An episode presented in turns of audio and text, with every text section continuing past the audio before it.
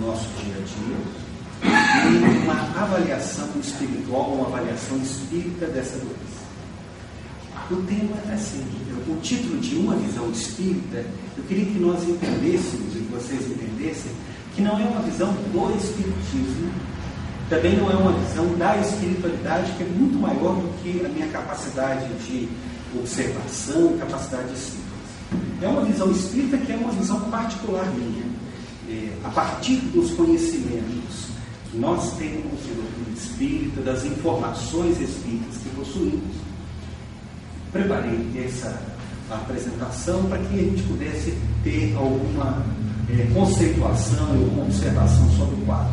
Eu queria que vocês, então, aí amenizassem um pouco se a gente não consegue abordar ou aborda de forma míope a questão. Passa Nada se perturba mais a nós do que uma criança doente.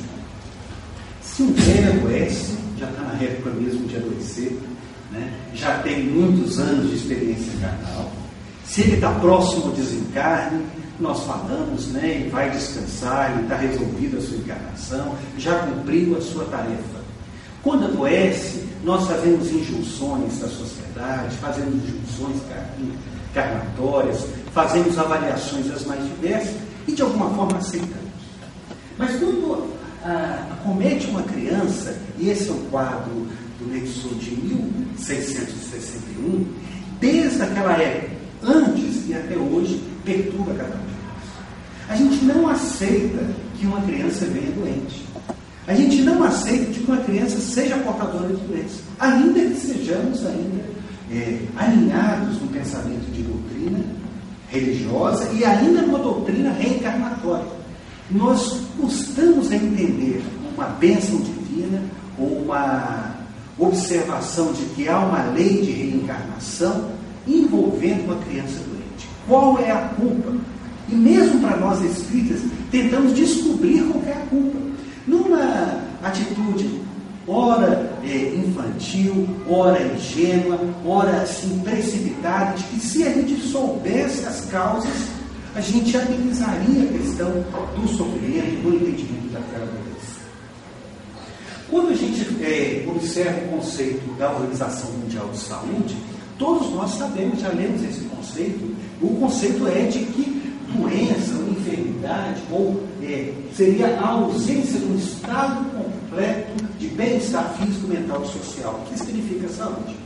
Então, eu ter saúde é ter um completo bem-estar físico, mental e social. Nós espírita até estendemos isso com um bem-estar espiritual. Tendo bem-estar completo, envolvido, estamos então no processo de saúde. Doenças, enfermidade, acometimento de algum estado é, alterado de bem-estar, de saúde, seria então a ausência disso. Então fica definido para a gente. Estar doente é não ter esse completo bem-estar. Não há problema para a gente a definição. O problema é a causa. E definir essa causa dentro do sentido espírita, então ainda fica mais difícil. Nós ainda não estabelecemos muito bem. Nós falamos doença do corpo, doença da alma. Às vezes a gente fala assim, eu estou com uma doença que é, é, que tem uma, uma curta duração, que tem uma manifestação apenas no corpo físico, não tem nenhum relacionamento com o espírito. E aí é quando a gente vai observar, para nós espíritas, a gente faz sempre essa relação. Qual que é a origem das nossas doenças? Será que a doença minha tem sede no corpo físico apenas? Então, um resfriado é um vírus só, não tem nenhuma relação com o espírito. Ou ela é uma doença do perispírito. Bem, se um perispírito é programado a cada reencarnação, então a doença do perispírito é uma doença que vai ter manifestação apenas em uma encarnação. Ou é uma doença do espírito, a se manifestar no perispírito e a manifestar no corpo. Ou ainda, é uma doença que ela tem relação com o meio, seja ele material ou espiritual.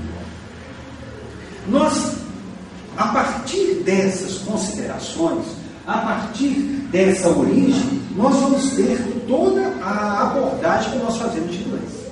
Se eu não consigo identificar, ou eu não consigo ter uma certeza de onde que é a sede, a origem das doenças, eu não consigo fazer qualquer outro tipo de relação. Eu vou sempre fazer uma, uma avaliação é, meio capenga daqueles quadros de doença que a gente para isso, para nós espírita, vai ficar sempre uma dúvida, ou algumas dúvidas.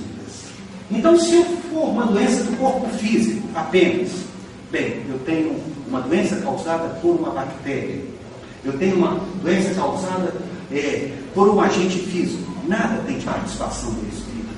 Então, se for do corpo físico, cabe tratamento espiritual? Se a doença só manifesta no corpo físico, para que, que eu vou tratar do espírito? Ela é do corpo físico. Essa mania de espírita de tratar sempre do espírito. O problema é do corpo. Se a doença for do perispírito, cabe tratamento no corpo físico. Se eu sei que a doença é na sede, no perispírito, por que, que eu vou fazer tratamento médico? Por que, que eu vou me sujeitar a drogas, a medicamentos, a quimioterapia, a radioterapia? A sede não é no perispírito. Por que, que eu vou atuar no corpo se a sede é no perispírito? Então deveria aí agir no perispírito, cirurgia espiritual. Eu tenho que descobrir alguma coisa que faça uma intervenção no perispírito para eu ficar livre da doença. Ou se a doença for do espírito, então é o espírito doente. Não adianta tratamento do corpo físico, não adianta do perispírito. O problema é do espírito, nada mais do que suportar a doença. Você relaxa, aproveita a doença nessa encarnação e torce para ser uma encarnação só. Ou ainda, se for obsessão, se nós descobrirmos que a doença é causada por um processo obsessivo, só a desobsessão, a reunião de obsessão fé, então eu tenho que achar um centro forte, uma reunião forte, um médium forte, para que me retire. Vejam que eu tenho que trabalhar na causa. Se eu não descubro a causa, como que eu vou atuar? E daí ele comporta dentro da gente todos os tipos de observação. Nós fazemos uma mistura e sempre uma mistura que agrada a gente.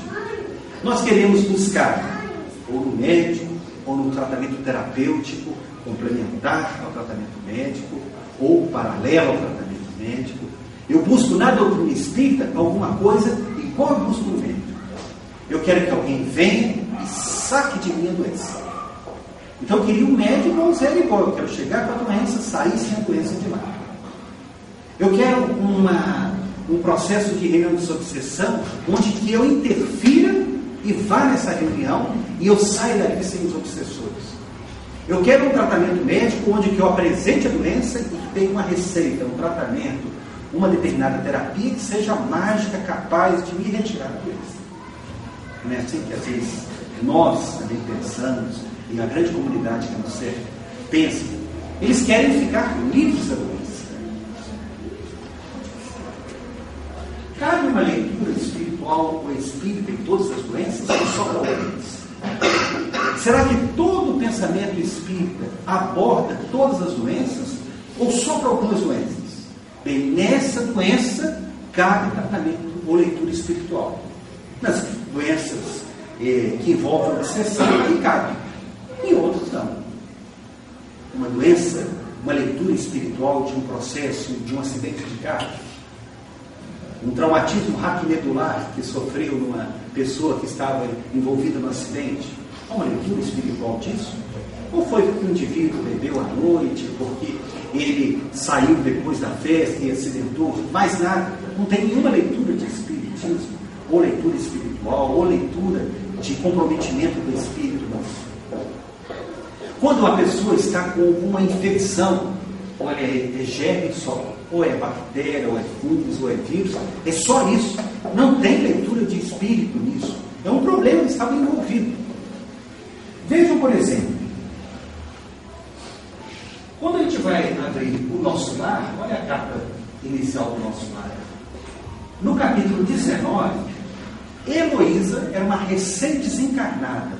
Havia desencarnado menos de um ano com tuberculose, desencarnou e ela chega no plano espiritual, no nosso lar, quer dizer, ela sai direto do processo de desencarne e vai para o nosso lar, que é uma estação espiritual que a gente sabe que é intermediária, mas que tem critérios, tem bem-estar de estar junto dela.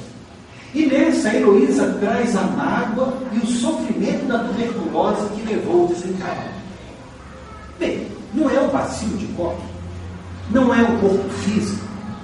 Por que, que o espírito, já sem corpo, ainda traz mágoa, que traz as impressões da tuberculose? Não é um problema do corpo. Por que, que o espírito está lá com as mesmas sensações, com o mesmo sofrimento da tuberculose? Não era para ter ficado? Não é um problema só do corpo físico? Por que, que o espírito sente? Vejam aí o que, que a doutrina espírita vai nos colocando. Há uma relação de interdependência.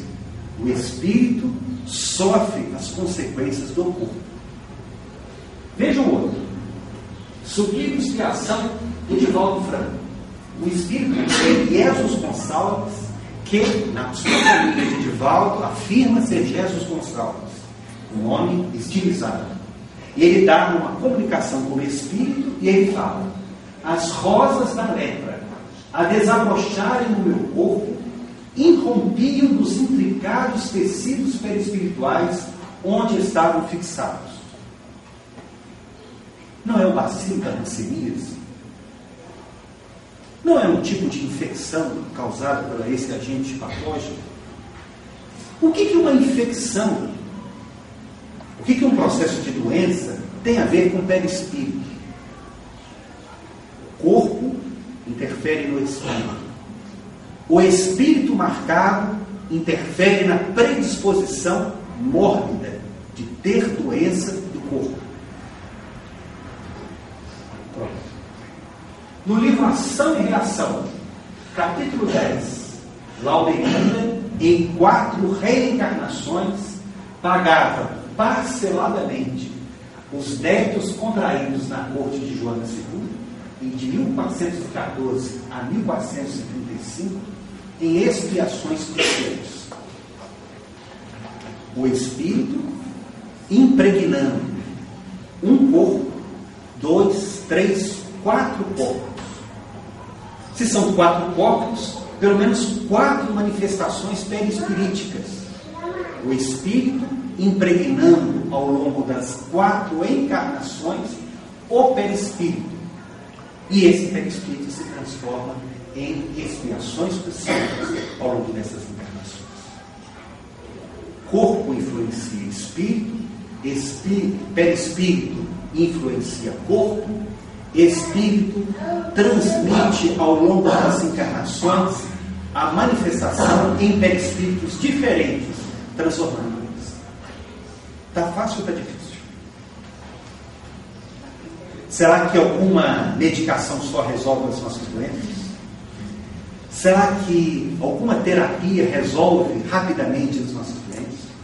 Será que alguma sessão de passos, e nós que ainda trazemos né, ligações africanistas, três, sete reuniões, não é assim que as pessoas falam? Quantas reuniões sobre sessão? Como se, como se resolve um problema que a se manifestar em quatro encarnações, em quatro manifestações perispiríticas? A doença do espírito contamina o perispírito a se manifestar no corpo. Então, não se torna fácil.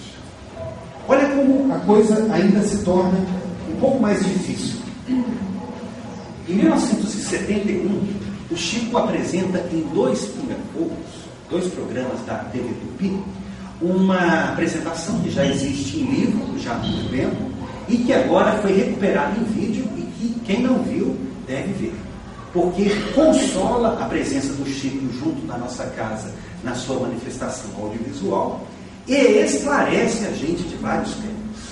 Ele, é, atendendo em uma plateia da TV Tupi, atendendo a jornalistas e alguns espíritas que frequentavam a esses programas, respondendo a questionamentos diversos, ele irrompe em várias questões que vão passar os anos e ainda vai trazer dúvida para a gente. No primeiro programa de 1971, que foi mais ou menos em julho, depois ele, próximo do Natal, voltaria a TV Tupi no segundo programa, ele responde a um pastor que, que gostaria de colocá-lo em uma situação é, de confronto, de, é, de dúvida, falando se, se existe reencarnação, como explicar a reencarnação no início do mundo, na Gênesis? Se nós tínhamos apenas Adão e Eva e teve os dois primeiros filhos, quem era a reencarnação de quem? Se nasceram ali. Chico, com muita polidez, com extrema habilidade, coloca as questões novamente para o pastor. Numa, na mesma leitura da Gênesis, onde fala que depois os filhos, o filho de Adão e Eva, casa. Casa com quem se não tinha mais ninguém? Responde tranquilamente isso. Mas junto com isso, ele vai falar da é, apologia da reencarnação, explicando as nossas doenças. E nessa apologia das reencarnações, ele coloca alguma coisa que perturba a gente até hoje. Ele fala: temos encontrado irmãos nossos suicidas que reencarnam após terem dado um tiro no peito com a tetralogia de Fallot, a comunicação entre as cavidades do coração. Que se enforcaram e que renascem com a síndrome de Lytton ou a paralisia cerebral. Que ingeriram veneno, que nascem com más formações congênitas e doenças miopáticas, que violentam o próprio ventre e aparecem hoje com um infarto mesentérico, que optaram pelo desencarne, suicidando através do afogamento e que têm hoje um enfisema pulmonar, que deram um tiro no crânio e que reencarnam hoje com idiotia e acrescentam Chico. E quando acertam é, a hipótese, renascem com a acromegalia. Essa informação é uma informação de cultura espírita. Porque nós achamos muitas vezes que estudar a doutrina espírita nos torna é, competentes para todos os temas. É só lançar um olhar para o universo e a gente observa que nós sabemos muito pouco disso. Essas informações também não nascem de uma mente equivocada do Chico. Ele nasce de uma orientação espiritual. E nessa orientação espiritual cabe dois raciocínios. Ou a gente faz igual a pintura do Caravaggio e duvida. Tudo bobagem. Não é possível. Não é verdade. Não interessa. E a gente está vendo Jesus ressurreto, colocando o dedo dentro da ferida a gente ainda não acredita. A realidade está na nossa frente, a gente observa todos os detalhes, configura toda a realidade, não interessa. Não é esse o meu momento. Deixa eu ir para a corrida de bicas, fazemos igual o jovem no encontro com Jesus. E a gente ainda fica com as mesmas dificuldades, a gente fica ainda com a, as mesmas dúvidas. Ou então, a gente muda. E a gente vai buscar um pouco do entendimento de Volta uma. Dessas patologias, o que me chama mais atenção, e que é também uma área que me interessa, é a síndrome de Lytton. Pode passar. Pode passar, Esse é o William John Lytton, que é aquele que descreveu os primeiros casos de paralisia cerebral. Uma infecção que se repetia em algumas crianças que tinham alterações motoras decorrentes de alteração cerebral.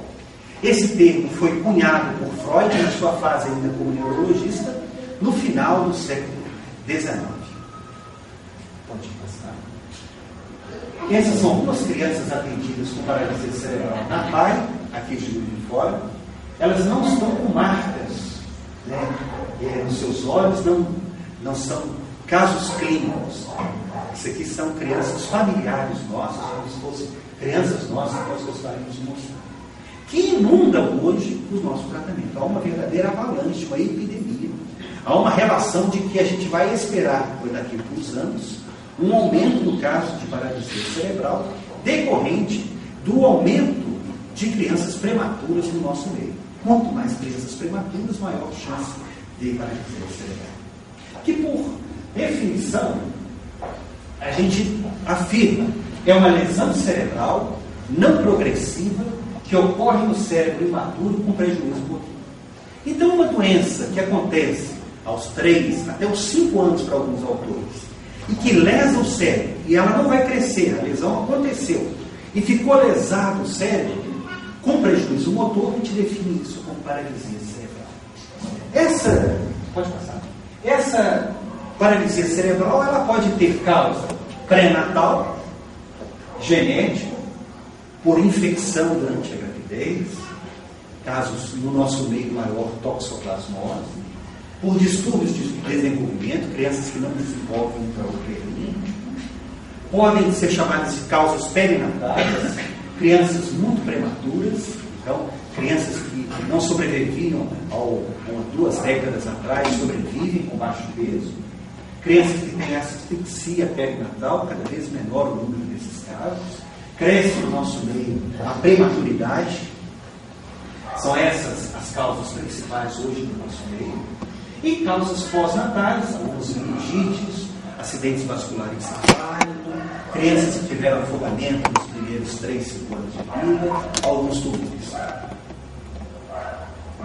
Como eu posso pensar?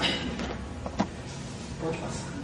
Como eu posso pensar que existe um espírito compromissado num corpo doente, como diz o Chico, na autoridade do Chico, que se enforcou. Se as causas são tão diferentes, existem causas genéticas, talvez seja mais fácil a gente entender. Um perispírito doente plasma no corpo, imprime no corpo físico um corpo doente. Mas existem causas também evolutivas. A criança nasce perfeita, cresce perfeita, intrauterino. No final da gravidez ocorre alguma alteração e essa alteração imprime uma lesão do cérebro que vai ficar definitivamente. Como eu posso pensar no compromisso com o espírito se a causa é uma infecciosa? A criança não tem culpa. A mãe que teve uma toxoplasmose, que teve uma rubéola congênita, a criança que teve uma, alguma infecção, algum tipo de infecção no contato, no trajeto do parto, como posso entender, às vezes, o traumatismo como causa desse espírito? Essas confusões são confusões nossas. Porque a gente às vezes duvida mesmo ser espírita, nós falamos para nós espíritas, duvidamos dessa ação da espiritualidade dentro do nosso meio. Talvez a gente, pode passar, talvez a gente busque algumas dessas informações na literatura que nós já possuímos. Em relação a causas genéticas, o espírito contém um genótipo espiritual, ou seja, ele está marcado dentro dele. Ele tem uma predisposição no ele, espírito, impresso em seu perispírito e determinado pelo seu grau de desenvolvimento, dificuldades e conquistas no campo moral. Isso certamente estaria influenciando o seu corpo físico, segundo a lei de causa e efeito. Décio Antônio Júnior, que é um, um promissor escritor espírita, teve aqui conosco de fora, e que é uma nesse livro Fisiologia Tridimensional, onde está escrito. Então talvez isso seja mais claro para a gente. Um espírito doente marca no corpo perispiritual essa doença. E esse molde, esse modelo organizador biológico, segundo a conceituação de Hernani Guimarães, Andrade, ele imprime no corpo físico a alteração. Então todos nós que nascemos com uma doença congênita, entendemos isso. Então, se eu vejo uma criança com síndrome de Down, com toda a aparência de que está ali um espírito marcado pelos seus compromissos no passado, para experimentar nessa encarnação uma experiência onde ele vai precisar crescer. Evolutiva. Múltiplas doenças surgem como infelicidade do espírito desalizado que a invoca. Moléstias como a dor, a loucura, a nevralgia, a tuberculose, mesmo a tuberculose, as afecções do coração, as úlceras gástricas e dorenais, a histeria de todas as formas de câncer, podem nascer dos desequilíbrios do pensamento. Esse conceito nós já fazemos em adulto. Então, a pessoa é cometida de um câncer e nós sabemos, sofreu uma mágoa. A mágoa é a causa da doença. Então o espírito perturbado provoca isso. Ele tem uma úlcera e aí ele vai descobrir que aquela úlcera ele está marcada exatamente por aquele processo onde ele, ele estava ali envolvido. Fazemos esse raciocínio de adulto e com dificuldade temos que fazer também para a criança. Lembro que o que marca esse espírito reencarnante é um espírito em grande atividade espiritual e mental. Esse espírito em atividade mental e espiritual, ele vai estar em processo de conturbação e reencarnação. Não é um processo de reencarnação tranquilo. É um processo de reencarnação com perturbação. E essa perturbação, ela vai interferir em moléstias, que a gente vê que adulto aborto, loucura, nevralgia, tuberculose, coração, úlceras, histeria, formas de câncer, mas também na condução do próprio corpo físico. Isso é o espírito Joaquim Murtinho, na psicografia do Chico, falando da Terra. Causas infecciosas. Não parece meio estranho a gente falar em causas infecciosas? Vejam lá em Evolução em Dois Mundos, o Espírito André Luiz. As depressões criadas em nós mesmos, no domínio do abuso de nossas forças, criam a ruptura da harmonia celular. Verificada na disfunção, toda a zona atingida pelo desajustamento se torna passível de invasão microbiana, qual praça desguarnecida. Todos nós já fazemos essa relação. Então nós estamos no ritmo, no ritmo bom, sofremos um estresse e aí o herpes aparece. Bem, não é viral? Então, onde que é a participação disso? Ele há um desajuste né, dessa, dessas zonas onde. E é naquela migração desse espírito, é um espírito desajustado, que se predispõe, onde que naquele desajuste orgânico, nele habitando o corpo, ele não habita de uma forma pacífica aquele corpo, está em processo de desajuste, ele torna então passível a invasão do então nós vamos ver gente que tem contato né, com doença durante a gravidez com rubéola e as crianças nascem bem. E crianças que têm um contato frustro e as crianças nascem com os problemas da rubéola congênita, da toxoplasmose. Nós médicos vamos responder em estatística. Nós vamos encaixar nessa estatística ou não. Não uma certeza absoluta nós podemos também ver causas traumáticas, que talvez para mim seja muito difícil da gente entender. Olha que fala Emmanuel no livro Pronto Socorro. Nos domínios da alma surgem acidentes e lesões. Causas hipnoses de origem mental, tanto quanto no corpo físico. Nós, com um processo de atração, de desenvolvimento, de processos que levam a traumas, a desajustes, a hipnoses, a acidentes. Não estamos no império do acaso. Não estamos sob os domínios da força do evento provável, do evento possível. Nós vivemos sempre na possibilidade daquilo que é certo, que é estabelecido como marcas reencarnatórias, como momentos, como balizas que devemos passar durante a encarnação para o encontro. Bem, aí está resolvido para alguns nós. Está explicado a causa. E quem fica com o corpo doente? Quem que fica né, é, diante da gente com a doença? Como nesse quadro do Rubens, também pintor renascentista. Não somos nós. Então, friamente, Alguns de nós espíritas dizer é causa reencarnatória. Mesmo com causa reencarnatória, é uma criança que vai ter a vida toda de, de doença, a vida toda de sofrimento, a vida toda de dificuldades. E não é só dela, dificuldades da família, dificuldades do meio, dificuldades da sociedade. E diante disso, também temos dúvidas. O que fazemos com essas crianças doentes? O que fazemos com esses diagnósticos de ultrassom, onde que mostram que vai ter uma criança com um problema? Então, uma má formação cerebral. Abortamos ou ficamos? Veja. O que fazer? Essa é a lei Muaj, em homenagem a essa Índia. Há uma, uma aceitação no nosso meio indígena de quando nasce uma criança com uma deformidade, com uma, de, de, uma determinada limitação, com paralisia cerebral igual à sua filha né? ela deve ser afogada. Vai ao rio, onde que nasce, e afoga a criança. Isso é uma barbárie, falamos nós que não somos da comunidade indígena. Isso é um absurdo que se faça isso. E criamos essa lei que foi aprovada.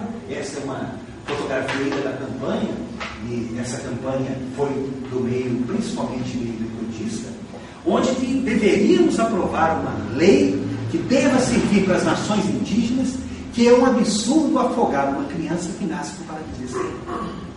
No mesmo congresso, no mesmo ano, nós é, perdemos a oportunidade de ter uma criança feliz junto ao seu meio familiar, porque achamos que devamos aprovar o aborto para as crianças com malformações congênitas. Então, esse é o instante né, que nós vivemos como sociedade. Nós achamos um absurdo que um índio faz e achamos que é mais do que natural que nós façamos, já que nós temos ultrassom e descobrimos que as nossas crianças vão ter paralisia cerebral. Nós acreditamos né, que já passamos dessa fase de aborto. Nós não queremos mais ter eh, essa marca, essa dor do aborto nas nossas casas, nas nossas famílias. Mas sobra para a gente né, é uma outra dor. Né? O que, que nós vamos fazer com essas crianças então? E vocês vão ver que qualquer protocolo de tratamento de crianças com paralisia cerebral, todas vão incluir que elas desenvolvam a comunicação, que elas tenham habilidade para atividade da vida diária, que tenham mobilidade, que tenham capacidade de caminhar. Um quadrinho perfeito, fácil, uma, é, uma receitinha, tipo receita de bolo que devemos fazer.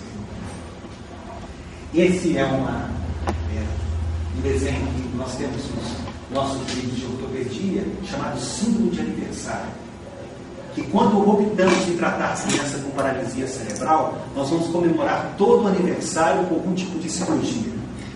Então, assim, porque essas crianças são companheiras nossas de longa encarnação. Para quem não quer perder paciente, é um bom paciente, porque vai ficar a vida toda. E essa vida toda de tratamento é o que aflige as famílias no início do tratamento. Porque elas querem que alguma coisa faça com que a criança delas seja normal. Não será. Que seja uma criança que ande, algumas não vão andar.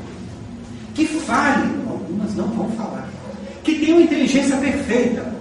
Maioria, no seu, em relação à sociedade, terão uma, um QI diminuído. Algumas se desenvolverão, serão pessoas com capacidade. Mas são situações onde que a gente não vai ter. Então a gente vai ter uma síndrome de aniversário, não é somente para cirurgias ortopédicas mas para todo tipo de tratamento. Vai passar os anos todos tratando as suas crianças, os seus adultos, os seus. Não sai da fisioterapia, não sai da fonoaudiologia, experimentarão remédios ao longo dos anos e estarão em acompanhamento constante. Então isso é um envolvimento que não é só da criança, não é somente daquele espírito, mas de toda a comunidade que vai estar envolvida diante daquilo. E nós temos que estar preparados para isso, porque é esse o acompanhamento que esses espíritos vão necessitar. Tratamento material existe. E cada tratamento espiritual, nós descobrimos que é um espírito que de alguma forma impregna o perispírito, seja por causas de uma ou de várias encarnações, que vai mutilar esse corpo, seja por causas genéticas, evolutivas, traumáticas, infecciosas, qualquer uma delas, esse espírito faz com que, na, durante as suas marcas reencarnatórias, ele passe por aquela dificuldade. Onde tem algum espaço para tratamento espiritual? Nós podemos fazer essa uma leitura, que é uma leitura não só espírita, mas uma leitura que está no nosso meio, como nesse livro do Jeff Leff, Deus, Fé e Saúde, onde ele inclui sete princípios da medicina teossomática, cabe em qualquer religião, onde que todas as doenças, de alguma forma, mereceriam um tratamento espiritual. Tratamento espiritual embasado nesses sete conceitos: a filiação religiosa e a participação como membro de uma congregação, beneficiam a saúde ao promover comportamento e estilo de vida saudável. Então, o fato de estarmos aqui na casa espírita, nós estamos impregnando a cada um de nós hábitos saudáveis. Onde que, pelos conceitos espíritas e aqueles que estão no meio desses conceitos todos nós vamos ter uma, um estilo de vida que seja mais agradável. O segundo princípio, a frequência regular a uma congregação beneficia a saúde ao oferecer um apoio que ameniza os efeitos do estresse e do isolamento.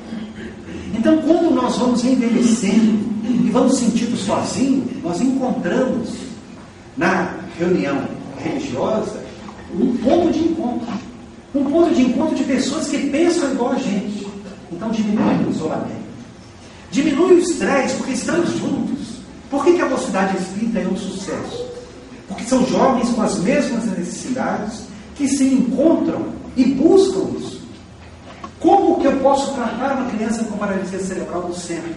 Eu busco e faço com que ela seja incluída nesse meio. E de alguma forma, todos nós acolhemos ela no nosso meio, diminuindo aí o efeito do isolamento, o efeito do estresse.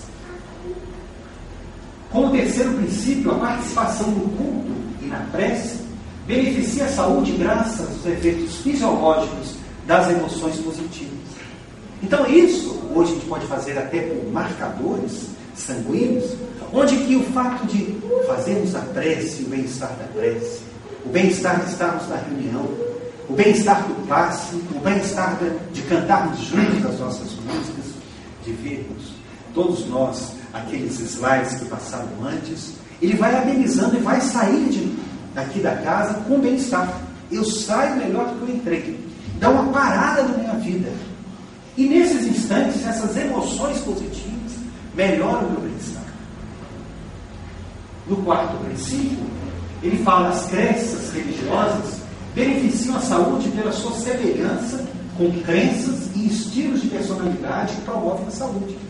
Então, quando eu participo aqui e trago um orador para falar para mim, ou eu apresento um ícone do nosso movimento, uma pessoa liderança, essa pessoa são personalidades que promovem a saúde, que são bem-estar. Então, quando eu trago um paciente octogenário, falando com a lucidez, citando um versículo, pergunta do livro dos Espíritos, a gente não lembra. Quer dizer, isso é uma coisa boa. Então ele cria um estímulo para a gente de que a gente pode. Quando vemos né, um Divaldo octogenário respondendo, né, dialogando, participando de encontros, quando vemos Dona Marlene Nobre, octogenária, participando dos encontros espíritas, medicina e espiritualidade que é o mundo. Então é um estilo de vida que é um estilo de vida que estimula a gente ao bem-estar. No quinto princípio, a fé pura e simples beneficia a saúde ao inspirar pensamento de esperança, de otimismo e expectativa positiva. Imagina nós com um problema que vai durar uma encarnação sem o apoio religioso. Como nós vamos ter?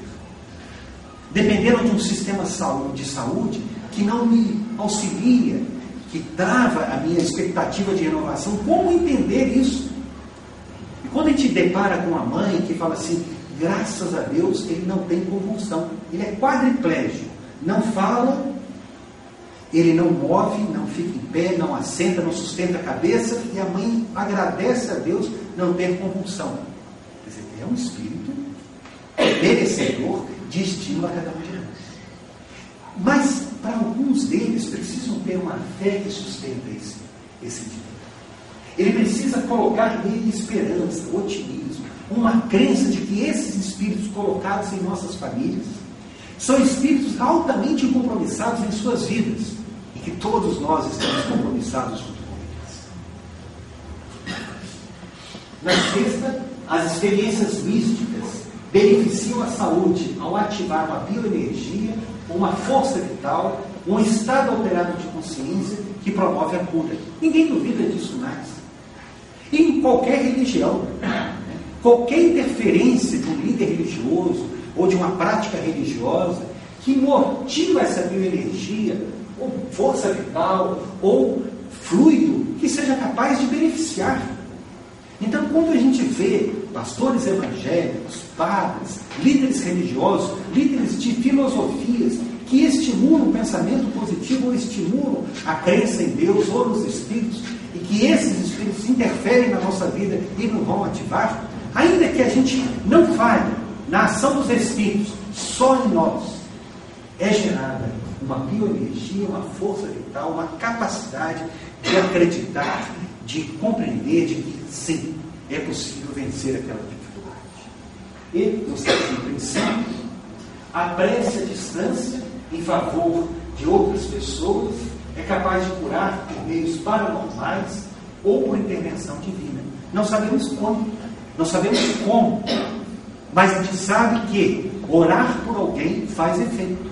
Se vocês buscarem descritores de saúde, prece, prece à distância, vocês vão ver que vão existir artigos científicos de pouca e má qualidade, onde que falam os efeitos benéficos de prece à distância. E existe isso no Brasil, na comunidade é, judaica, no hospital é, israelita Albert Einstein em São Paulo, grupos de ali, de religiosos daquela religião que trabalham com esse objetivo de prece à distância. Onde eles fazem um apoio na sua oração, na repetição dos seus, eh, dos seus livros, dos seus textos, em benefício dos outros. A crença nisso que transforma. Nós podemos também pensar numa medicina espiritual, como esse autor, o Harold Kenny, que teve no Brasil pelo menos duas vezes esse encontro de medicina e espiritualidade, e nesse livro é da Associação Médica Espírita, é, editado pela Folha Espírita, Espiritualidade é, no Cuidado com o Paciente, onde ele fala que nós devemos investir no tratamento espiritual, porque nós somos uma comunidade espiritual. Ele fala, e aí são é, rigorosos textos de pesquisa, onde ele fala que 96%, 96 dos americanos acreditam em Deus, 90% rezam, 70% são membros de uma igreja, 40% têm frequentado igrejas, sinagogas ou templos nos últimos sete dias. Por que eu vou abandonar o conceito de medicina e espiritualidade se no nosso meio acreditamos nessa espiritualidade? Para nós espíritas ainda melhor aqui no Brasil. Todos nós acreditamos que existem espíritos católicos, protestantes, eles interferem, mesmo nas ações negativas desses espíritos. Eles sabem que os espíritos atuam. Alguns deles repelem a oportunidade de eles comunicarem. Sabem que são espíritos maus que interferem, mas acreditam nesses espíritos. Então, nós que somos de uma comunidade religiosa, de uma comunidade que acredita em espírito, por que não vamos fazer um tratamento espiritual? nós somos possíveis de fazer com que as crianças com suas limitações tenham uma vida. E para, e para isso, uma vida inteira, nós temos que, para o Espiritismo, é possível uma possibilidade de tratamento. Essa possibilidade de tratamento se baseia em alguns paradigmas, que são paradigmas hoje definidos como paradigmas médico-espírita. Isso também nesse livro, que é um resumo de uma viagem da dona Marlene Nobre pela Europa, falando para a comunidade médica e espírita, que toda medicina honesta é serviço de amor, atividade de socorro justo, mas o trabalho de cura é peculiar a cada espírito. Então, quando nós vamos trabalhar no paradigma de tratamento espiritual, nós vamos trabalhar que nós vamos oferecer o recurso espírita. Mas o nosso foco não é o foco fora, é o foco no espírito. Então não busquem no centro espírita retirarmos os obsessores que perturbam a cada um de nós. Algumas pessoas, eu quero deixar no centro meus obsessores. Não tem jeito. Não fecha o quarto, né? Não tem jeito. Eu quero que vá no centro que me retire os espíritos. E reunião onde eu vejo o espírito retirado é melhor. Algumas pessoas dizem, olha, as reuniões antigas eram melhores, porque a gente via os espíritos dando manifestação. A gente tinha certeza de que o espírito dava manifestação. Não resolve. Não adianta a gente interferir no corpo. Então eu faço uma medicina onde que eu faço uma cirurgia no corpo físico. O espírito se manifesta e faz uma cirurgia no corpo, que saia sangue. O paradigma nosso é outro. O objetivo nosso é um objetivo no espírito. Não que isso não ocorra, claro que ocorre, mas nós precisamos atuar no espírito. Então fazemos toda a proposta espírita. Interferimos no espírito, interferimos no perispírito, interferimos na comunidade espiritual, interferimos nas formas de pensamento, tudo isso. Mas o nosso objetivo é no espírito. Nós falamos também que nem sempre uma única existência corporal é suficiente para a restauração dos centros perispiríticos. Lesados, considerando cada encarnação como uma estação de cura, uma possibilidade de purificação. Então nós não podemos querer a retirada da doença. Nós precisamos abraçar a doença como uma oportunidade de cura. Então, quando a gente vê uma criança marcada com uma determinada patologia, o que nós falamos hoje sobre a paralisia cerebral, deve ser o nosso pensamento. Louvado seja Deus, nosso Pai, que permite a oportunidade desse espírito reencarnar nesse corpo para que ele restaure os centros pré-espirituais lesados. Muda a nossa capacidade de raciocínio. Isso é difícil? Claro que é difícil ter esse raciocínio. Mas é por isso que nós estamos aí, né, participando dessas tarefas. Nós precisamos ter esse tempo né, para entendermos isso. O Romero Mancini, que é um companheiro aqui, espírita da cidade, que ele fala que a gente tem que lustrar banco de centro. É muito tempo de centro, muito tempo de experiência religiosa para a gente entender isso. Alguns de nós não entendemos, outros entendemos com muita facilidade. Mas para alguns de nós temos que ilustrar banco mesmo, em muito tempo, para que a gente possa entender de que essas encarnações são úteis, são importantes e reestruturam esses perispíritos. Por último, ela repete o que está é, em André Luiz, um dos mensageiros. Jesus deixou no mundo o padrão de cura para o reino de Deus. Ele proporciona socorro ao corpo e ministra fé à alma. Então, essa é a nossa busca com esse tratamento espírita, um tratamento espiritual. Ministramos socorro ao corpo e infundimos nesse espírito a fé. Não há como abandonar um, ou apostar tudo num e deixar o outro. É preciso que nós façamos isso. E a gente não pode esquecer de que para alguns de nós, ser-nos dado apenas o consolo e não a cura. Que nós fazemos algumas negociações com Deus. Nós gostaríamos e queremos a cura. E às vezes exigimos de Deus, e somos até incentivados em outras religiões, a exigir de Deus a cura. Não cabe isso no nosso, no nosso entendimento. Essa doença, ela é bem-vinda. Ela é acolhida por nós, ela é entendida por nós como estágio de entendimento para todos nós. Então, cabe para nós, como espíritas, a fluidoterapia, a água frutificada, o passe, a renovação dos fluidos. E mais do que esses recursos, a fluidoterapia dos nossos próprios ambientes. Um ambiente espiritualmente agradável. E aí eu queria que vocês fixassem bem a ideia é, dessas formas de pensamento. Ou seja, o que, que nós gravamos no ambiente doméstico o que perturba a gente em termos de forma de pensamento. Ela fica plasmado nos nossos ambientes. Se temos ódio da criança que nasce com defeito, se temos ódio da situação é, que nós vivemos, se temos ódio da reencarnação, qual é o ambiente que nós estamos vivendo e respirando? Então é preciso que, de alguma forma, a gente modifique esse nosso ambiente. Isso que a doutrina espírita inspira cada um de nós. Precisamos tomar paz pelo fluido, mas precisamos renovar o nosso ambiente. Pensando outras coisas, lendo outros livros, estabelecendo contato com a arte, com a música, com a capacidade de esporte, com a atividade de ver o, o meio ambiente, de ver a natureza, trazer outros padrões de comportamento.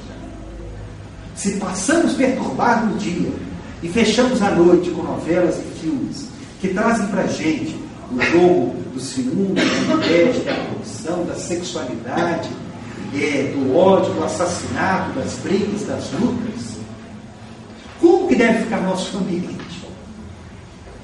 A gente fica em canal de esporte, a gente tem assim, os programas que é de final da noite, que é vale tudo de briga.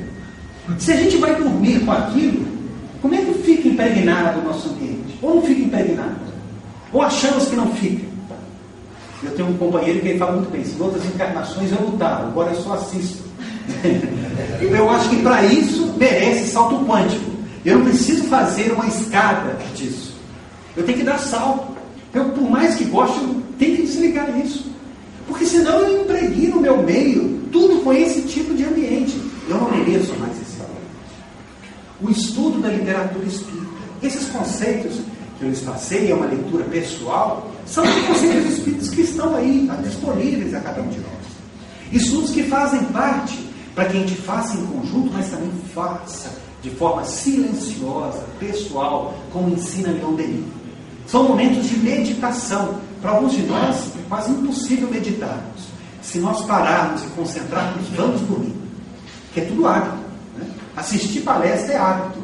Né? Então tem gente que dorme, né? Dizer, tem insônia até vir no centro. Vem no centro, senta, pode colocar o Ricardo Barreto para falar, que vai dormir. Não tem nenhum problema, ele dorme mesmo.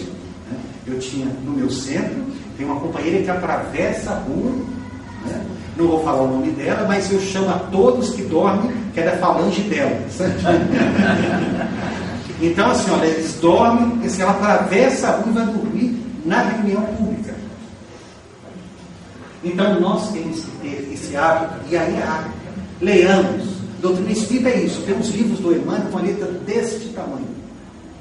Então, são, uma folha tem cinco linhas, é para quem não tem hábito. E para quem tem hábito, aí tem umas letras pequenininhas, que aí a pessoa já está acostumada e bate qualquer livro.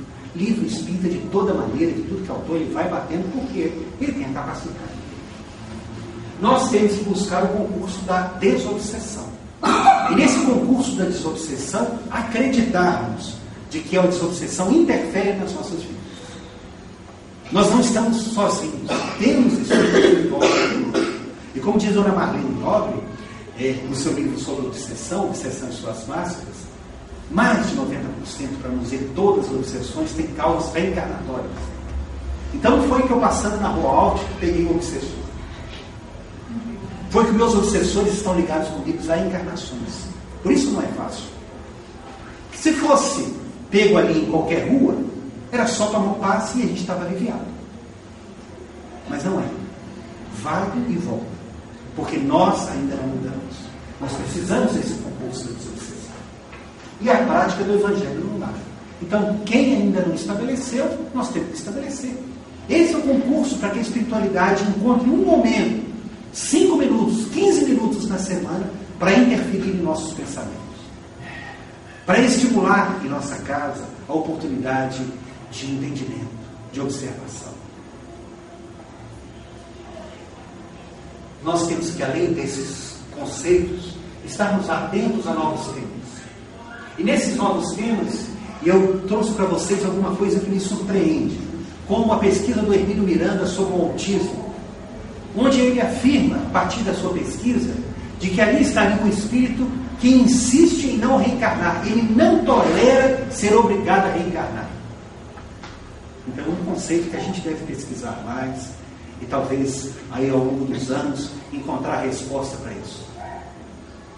A gente buscar conceitos como no livro reeditado do Hernani Guimarães Andrade, A Mente Move a Matéria, descobrirmos de que nós, como espírito, somos capazes de interferir no corpo. No corpo. E aí sermos contemporâneos, né? como Amit Goswami, como Deepak Chopra, nesses autores que falam da capacidade nossa de interferirmos em nossas doenças. Talvez valha a pena a gente apontar para conceitos como do fisiologista Décio Antônio Júnior, quando ele fala da fisiologia tridimensional, onde mostra que o espírito interfere na célula, ele interfere nos líquidos, ele interfere na fisiologia do corpo. Então ele é capaz de interferir, fazer uma interface o espírito, através do perispírito, nessas manifestações. Vale a pena, talvez, a gente estar buscando outros recursos, como a alma da matéria da dona Marlene Nobre, onde fala nos paradigmas espíritas, médicos espíritas, como é contemporâneo com todas as pesquisas que falam com materialidade e espiritualidade pelo mundo afora. O quanto estamos falando da mesma coisa. E nunca é difícil, e nunca né, esquecermos coleções como André Luiz, principalmente no livro Evolução em Dois Mundos, onde apresenta uma coisa nova. Não é uma coisa, é uma coisa que rompe um conceito novo para a gente. Como a coleção de Manuel Filomeno de Miranda, que também, como no seu último livro, ele fala dos casos de mal de Alzheimer sob a influência da obsessão. Esse é um conceito espiritual, eu não posso falar nada. É o Espírito falando. Mas colocando caminhos novos que a gente vai trabalhando e que nesses livros novos vão abrindo frentes novas para a gente. Encerrando, eu queria dizer que nós estamos como nessa é, dança é, do quadro de Rubens, nós estamos todos nós unidos. Nós não estamos isolados, os doentes e os sãos. A família dos doentes e nós, todos nós somos uma mesma comunidade doente. Esses espíritos estão reencarnando e reencarnando em grande quantidade porque eles sabem de que todos nós estamos envolvidos nesse processo. E envolvidos nesse processo, não há limite para nós. Nós, nós não temos limite para o espírito. O Espírito pode modificar, ele é capaz de vencer todas as suas dificuldades. O Espírito pode romper, fazer o seu salto quântico e sair da sua situação de doença e crescer. Eu acho que, é, é, terminando, a gente, assim, não há limite para um cadeirante para voar. Também não há limite para um paralisado cerebral grave se formar em direito, como aconteceu esse ano. Para um é, portador de doença neurológica, ser uma, uma pessoa de referência na ciência no mundo, como um tetraplégico, é, enternecer a família, envolver a família e colocar todos a seu lugar, e de fazer com que aquela família cresça e viva e seja feliz. Esse é o nosso objetivo e esse é o nosso entendimento dessa patologia. Muito obrigado, que Jesus abençoe. Grava, muito obrigado. Prazer receber o três. Excelente estudo.